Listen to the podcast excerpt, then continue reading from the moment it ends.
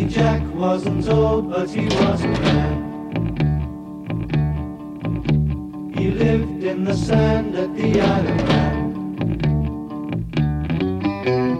Olá, amigos! Eu sou Alexandre e este é mais um minicast de Legion. Hoje vamos comentar o quarto episódio da série e chegamos na metade dessa primeira temporada. Para falar de Legion com a gente, está aqui pela primeira vez comentando a série o Alan Veríssimo. Fala pessoal, e esta semana a Fox mostrou pra gente dois produtos audiovisuais que, vamos ser sinceros, a Marvel Studios jamais teria coragem de fazer. Pois é, eu tinha falado no piloto, né? Fiquei muito contente com, com o piloto e fico muito contente que o universo X esteve na mão da Fox, porque, cara, a Marvel não daria carta branca para fazer esse tipo de coisa, não. Tudo bem, tem lá as séries da Netflix, mas as séries da Netflix, elas são mais pelo lado da violência do que qualquer outra coisa, né? Legion já parte pra uma, pra uma diferença gritante em relação a quase tudo que se vê de super-herói na TV e no cinema, por vários outros motivos, né? Não é nem pela Narrativo, violência. É, Narrativo, tom totalmente surtado, exato. alternativo, que qual- qualquer produtor executivo da Disney que fosse ver o piloto Jamais desse, ia aceitaria aquele piloto, Não, cara. não, ia, ia falar, você tá doido, eu vou demitir quem fez isso. Quem gastou meu dinheiro com isso aqui, cara? Quem?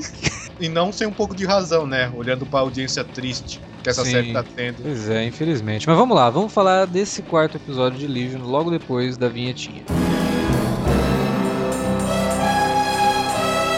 Você curte os podcasts do Cine Alerta e quer ajudar a gente a manter esse conteúdo no ar? É muito fácil. www.padrim.com.br barra cinealerta. Entre lá, dê uma olhada nos planos que temos à disposição e nos ajude. Como um dos nossos colaboradores, você ainda pode participar de hangouts, de sorteios mensais e de um grupo secreto no Facebook, onde você pode dar críticas, sugestões de pauta e muito mais. www.padrim.com.br barra cinealerta. Entra lá, é rapidinho e você pode ajudar a manter o Cine Alerta no ar com esse conteúdo que você gosta. Fique agora com o podcast.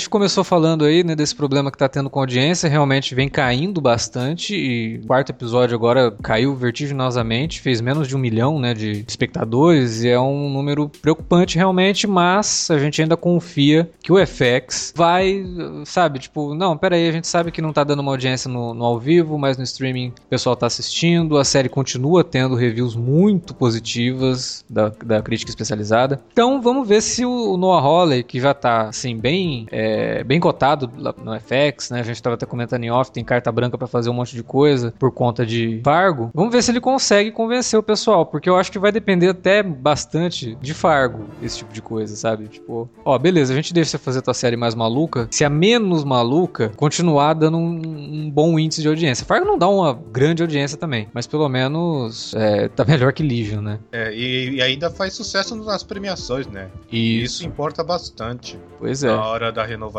O FX só precisa tomar mais cuidado com o Fargo de vender melhor a série para os outros países, né? Porque aqui no Brasil a gente não Nossa. conhece Fargo, né, cara? A Não, não gente- passou a em gente- canal nenhum. Pois é, a gente tem que viajar toda semana lá pros Estados Unidos pra assistir Fargo quando a série tá passando, cara. É complicado isso, gasta pra caramba em passagem. Eles nem ao menos passam com atraso de semanas ou meses, eles simplesmente não passam aqui no Brasil. Exatamente, Bom, a série é e- inédita aqui, né? É. Bom, a não ser que eu esteja enganado e tenha passado de madrugada. Não, que a gente eu não acho. sabe. Então, Se- se, se se algum- aconteceu, talvez a primeira temporada. A segunda eu tenho É. certeza que não passou. Se algum ouvinte aí tiver sabendo de algo que a gente não esteja sabendo, avisa aí nos- na área dos comentários. É, faz um acordo com a Netflix. Tem um monte de série do FX na Netflix. Pois é. Por que, que Fargo não tá lá e por que, que Legion também não poderia estar lá, né? Então acho que. É. Mas tem Shadowhunters. É, tem Shadowhunters.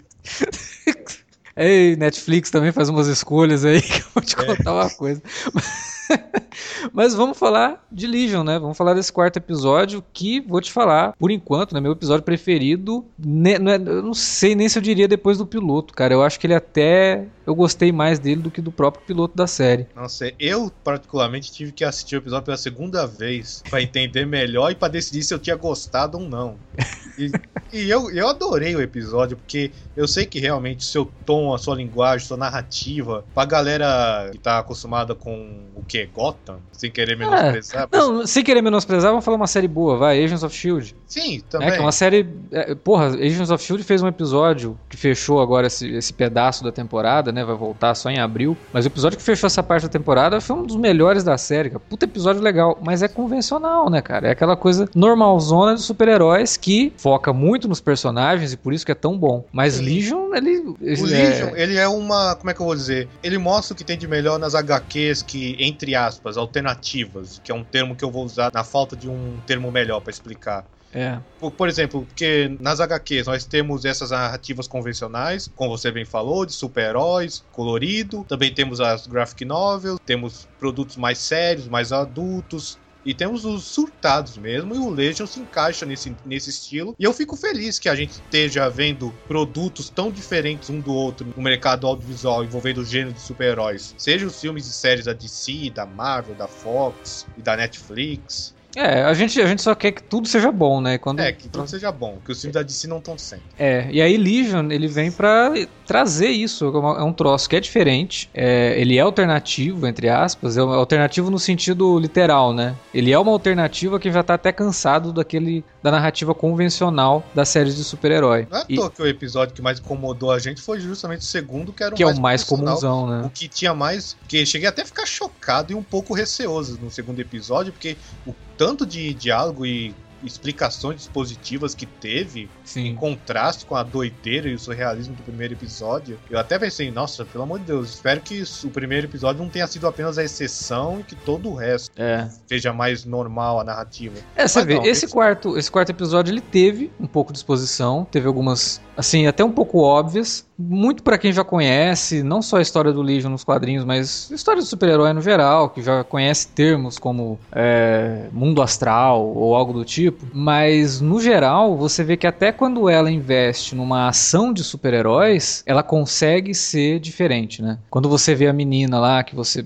eles explicam, né, que a menina ela é irmã do cara, só que ela mora dentro dele, e ela só sai quando precisa de ter ação, porque ele é o cara do convencional, ele é o cara comunzão, e ela não quer saber disso, ela quer saber de ação. E ela envelhece só quando ela tá fora do corpo dele, também foi uma, uma bela sacada. Por isso que ela é mais nova que ele, mas na verdade eles são gêmeos, né? E aí quando você vê uma cena de luta dela, entre- entrecortada por cenas do cara, que é o irmão dela, tendo todo o êxtase dela de estar lutando e ao mesmo tempo ele também tá fazendo os gestos e quase dançando ali. Fala, Porra, cara, eu nunca vi isso numa série de super-heróis, sabe? Me lembrou um pouco Sense8 aquele momento, mas é, um pouco, né? pouco. É, é uma coisa que é bonito. A gente não esperaria aquilo de uma. Nem mesmo de uma série convencional, né? Uma série de qualquer gênero, quer dizer.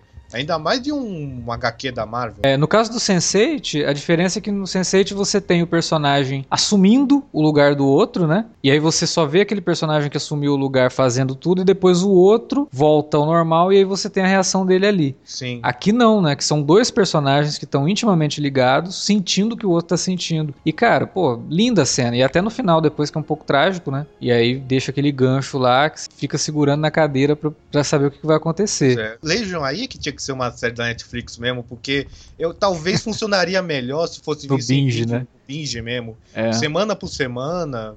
Talvez é, nessa, época que nós todos estamos mal acostumados com a Netflix. A gente ficou muito imediatista, né? A gente vê Sim. um gancho desse e já quer o próximo episódio. Porque, pô, a Netflix me, me fez isso, né? Eu assisto os episódios da Netflix tudo de uma vez. Então, quando você tá vendo um episódio assim, que termina desse jeito, você já quer ver logo. E talvez isso possa afastar um pouco o espectador de assistir a série no ao vivo, pra depois que terminar a temporada fazer o binge, né? Só que aí, pra, pra emissora, já não é tão interessante assim, infelizmente. Porque... Se bem que a gente já falou isso antes aqui em, outro- em outras ocasiões, o FX é um canal premium que não se liga muito nessa questão de audiência como ligaria uma Fox ou uma NBC, uma CBS e tal, mas ainda assim ele precisa da audiência, né? É, e até porque eu tô, eu tava tentando lembrar, assim que eu terminei de ver o episódio, eu fiquei pensando quais outras séries que fizeram experimentações desse jeito. A última vez que uma série me deixou a minha cabeça, com perdão da palavra, fudida desse jeito, depois de ver o episódio, foi The Leftovers, da HBO. Uhum. Uhum. que eu sei que você não assistiu, mas quem assistiu sabe como é uma série bem doida vinda do Damon Lindelof. O, o Hannibal também fazia umas experimentações e Hannibal era da NBC, né? Sim, é. Não, não nesse estilo exagerado, mas ainda assim tinha A experimentações primeira visuais. temporada do, de Mr. Robot, né? Teve É. episódios assim, bem. E é claro, Twin Peaks também, né? Exatamente. É, dá até pra dizer que o Legion ele tá pra séries de super-heróis o que tava Twin Peaks há 25 É. anos, né? Pra Agora- séries de mistério, pra séries o de. David Lynch agora tá com um desafio, né? Ele vai ter. A terceira temporada de Twin Peaks vai ter que ser mais louca que Legion. É, agora a concorrência é pesada, né? É. depois de muito tempo também, né? Não tem... Mas é o David Lynch, aí você pode ficar tranquilo que se depender do Lynch, tá, tá em boa mão, cara.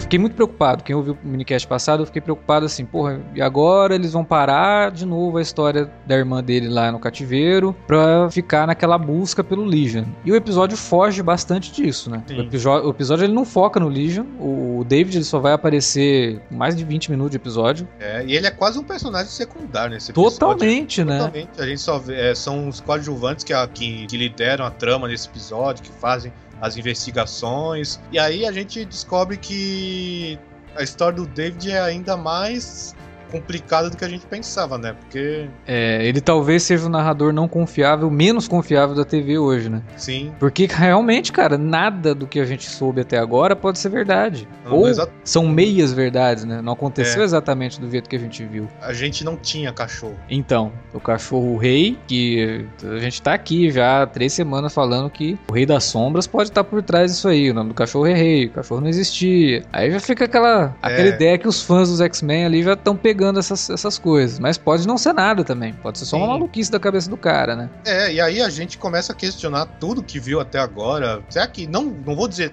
tudo, tudo, tudo. Uhum. Mas será que é quase a maior parte do que ele falou, do, do que a gente vê das lembranças, é tudo falso? Não, e do que, do que a gente vivenciou junto com ele, porque ele Sim. molda a realidade. É, porque o que mais me deixou preocupado em relação a isso foi quando a gente descobre sobre a Lenny, que na verdade é o Benny. Então, é o Benny Mas a personagem da Cid, ela viu a Lenny, não viu? e interage com a Lenny, e ela cita a Lenny nesse episódio. Sim. Então, peraí, vamos parar pra. Ela mesmo se faz essa pergunta. São os mesmos? Ele virou ela? Porque. E aí?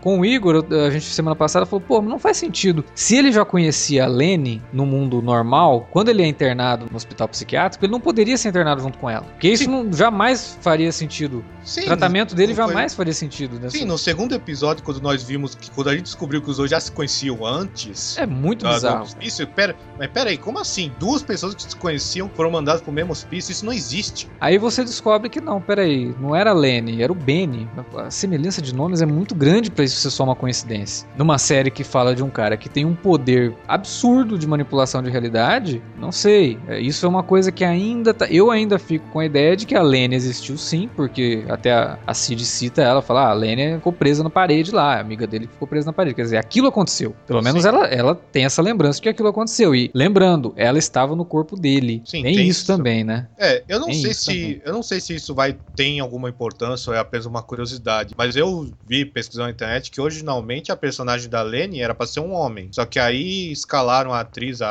Aubrey Plaza e ela pediu pra manterem o gênero da personagem ambíguo, pra não escreverem deixando claro que ela é uma mulher.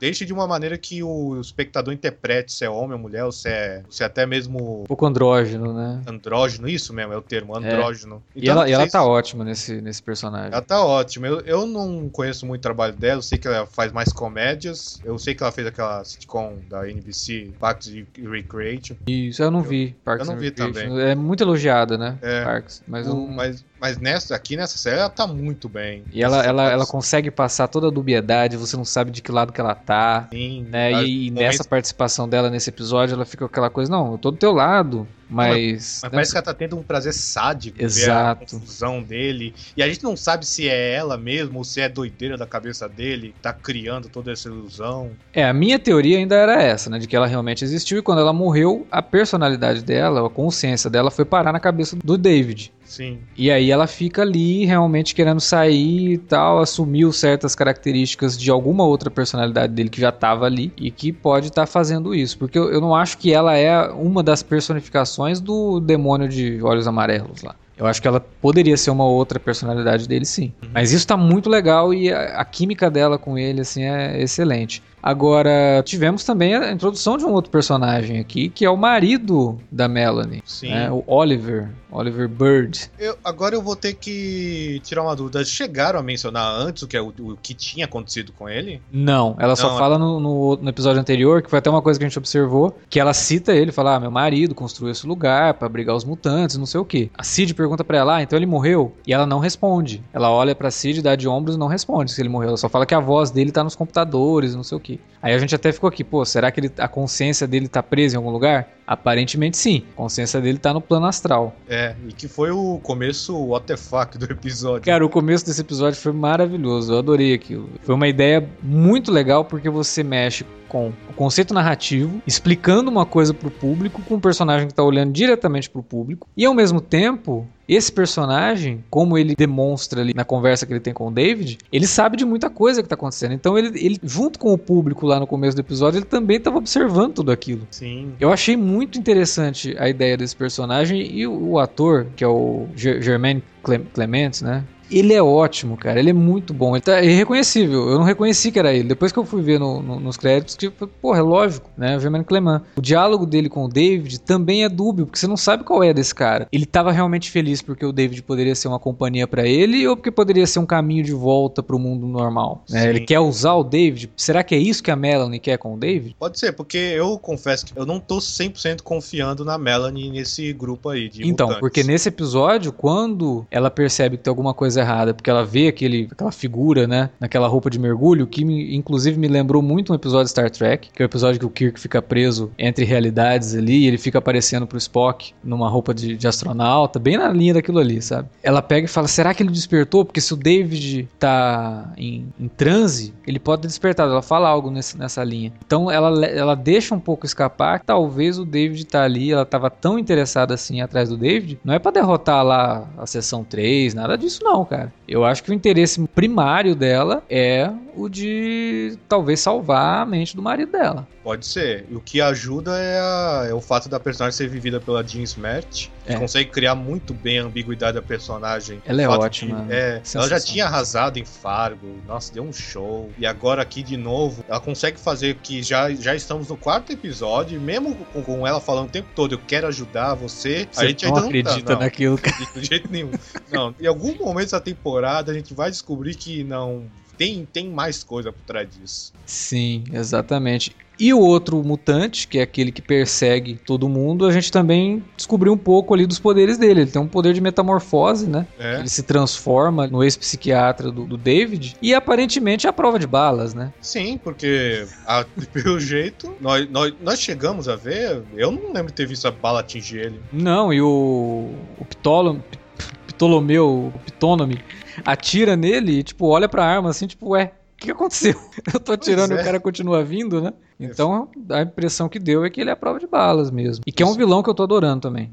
Eu tô adorando também. E o fato da gente não, não saber muito sobre ele é o que também ajuda. É, porque seria uma reviravolta bem interessante, né? De, talvez a história que ela contou pro Legion também não era exatamente do, daquele jeito. Lógico que bonzinho ele não é, porque eles estão mantendo a irmã do David e o é. psiquiatra dele em cativeiro. Bonzinho ele não é. Mas quanto aos interesses, sabe? Talvez não seja exatamente isso, não. Talvez eles estejam realmente com medo. E é isso que é, que é legal, né? O episódio começa com o cara falando de medo e violência, né? Sim. Talvez essa perseguição toda ao Legion seja só pelo medo mesmo, sabe? Tipo, o cara, pelo visto, é o mutante mais poderoso que eles têm registro. Então, como que a gente vai lidar com isso? Vai matar o cara? Né? Vai tentar abrigar ele e fazer ele controlar os poderes, mas eles talvez saibam o que aconteceu com o David na realidade. E por isso que esse medo todo dos caras, entendeu? Tipo, como que você vai lidar com, com, com um ser poderoso desse? Que se você contrariar o David, ele pode destruir tudo, né? Num raio de sei lá o que. Porra, a forma como ele retorna do, do plano astral é, é bem empolgante, né? Sim. Só que você para pra pensar,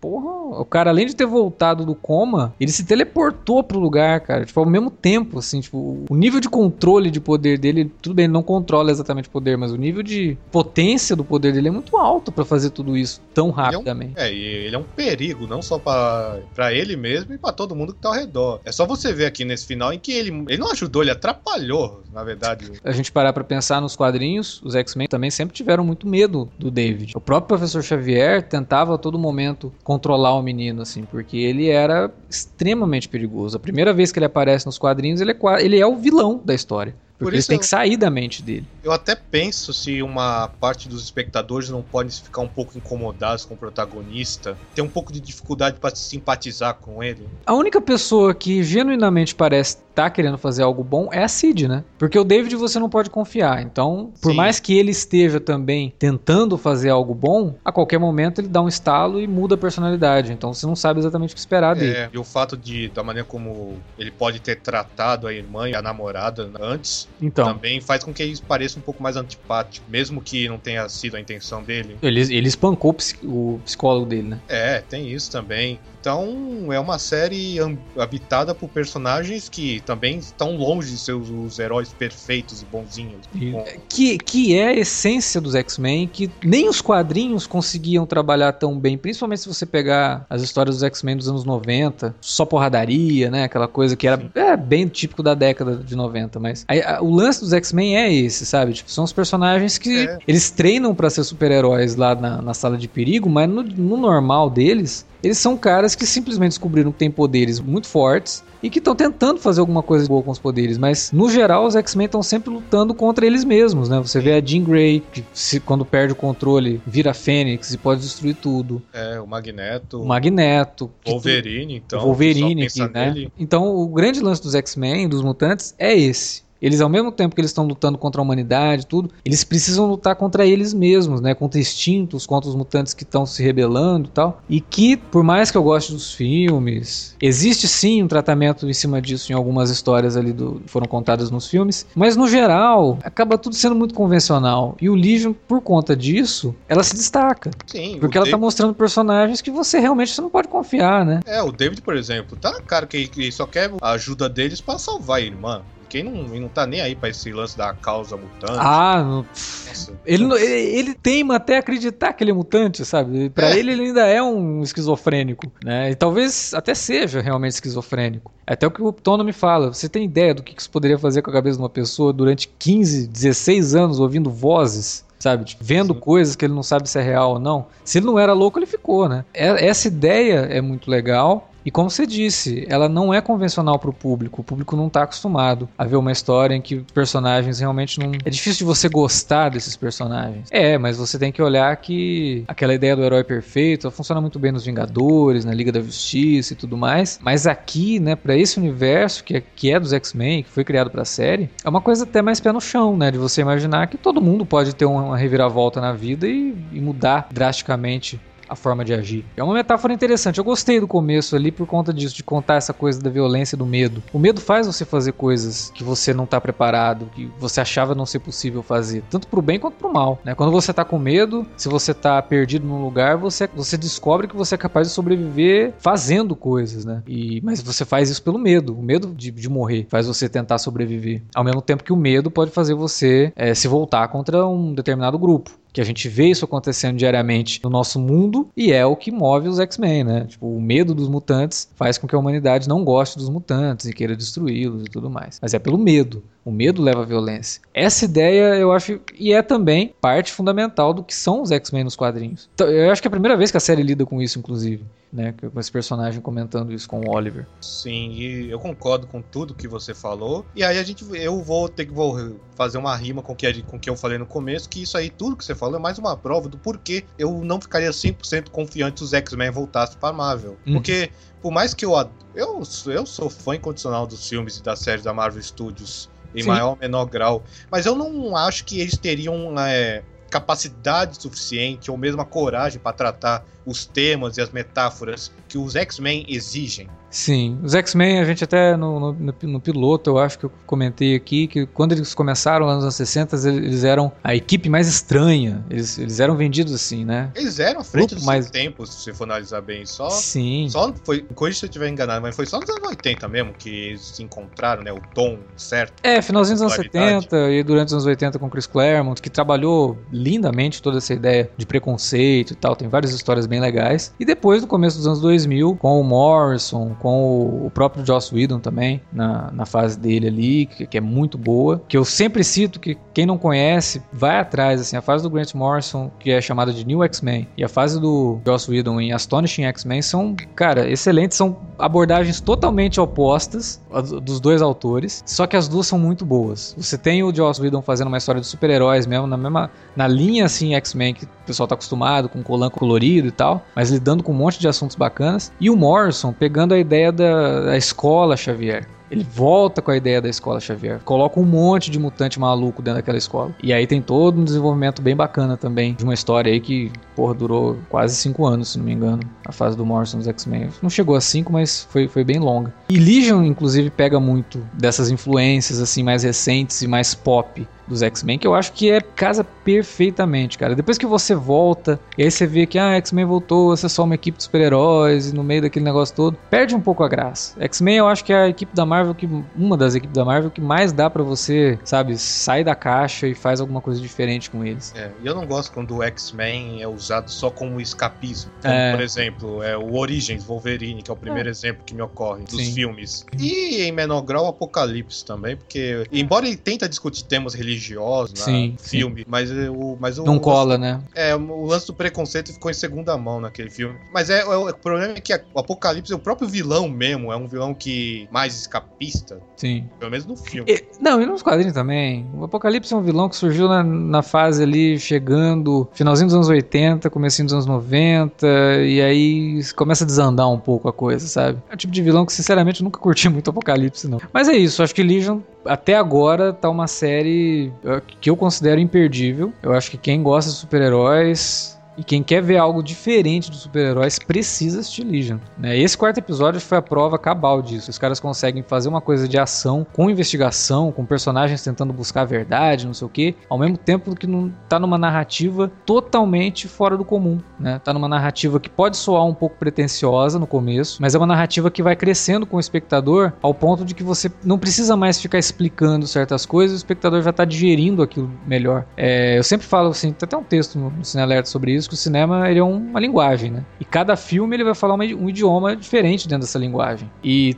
todos os filmes, séries, qualquer produto que tenha uma narrativa, ele precisa no começo educar você. E Legion fez isso nesses, nesses três primeiros episódios para chegar nesse quarto. Eu não sei nem onde é que vai o último episódio, onde é que a gente pode chegar no último episódio. Então Legion é uma série assim que você pode até estudar a questão da narrativa dela, de como que ela vai criando, aumentando, sabe, sempre jogando para cima, jogando para cima, e quando ela chega assim no, no ponto onde ela queria, no mais alto, que é a metade da temporada, ela te entrega aquilo que ela prometeu lá, lá atrás. Ela te entregou um negócio que é de super-herói, entre aspas, né? Personagens super poderosos. Ela te entregou um troço que é uma história maluca. Ela te entregou um troço que confia no espectador, sabe? Tipo, segura na minha mão e vamos aqui, vamos, vamos comigo com essa história. E cara, até agora, imperdível mesmo, assim. Grande estreia de 2017, por enquanto. E eu tô torcendo para que a gente tenha uma segunda temporada, porque eu tô morrendo de medo de, dessa série dar um gancho no final do, do, do, último episódio da temporada e a gente não ter continuidade disso, cara. Eu ia ficar muito, muito puto se isso acontecesse. Dá raiva até. Esses showruns tinham que aprender, meu amigo. Não, para de terminar a temporada com cliffhanger, cara. Para. Meu, se, se Ainda mais de série assim, né? Complicado. Acho que na, da segunda em diante você pode até apostar num cliffhanger, mas a primeira, ela precisa dar uma fechadinha, cara, porque é foda. Tem tanta série boa cancelada na primeira temporada, a gente fica puto, cara. Porque aí você, porra, e agora? O que, que vai acontecer? Nunca vai saber o que vai acontecer.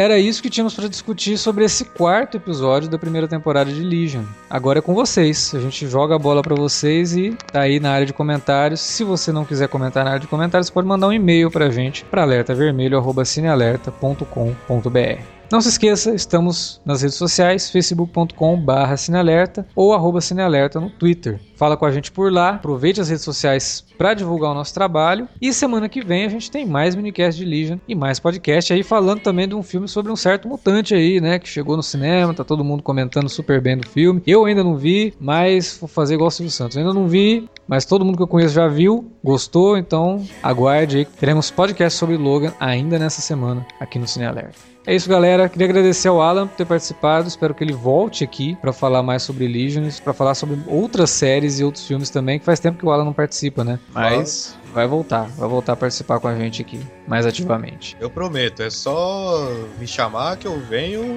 já tô aqui. É, não, isso não, não, não fica me usando como substituto que nem com o Igor. Hoje foi mais ou menos assim, né? Mas Ih, já, ó, já tô de olho, hein? é, então, mas vamos lá, vamos lá. Mas beleza, gente, até semana que vem com mais minicast de Legion.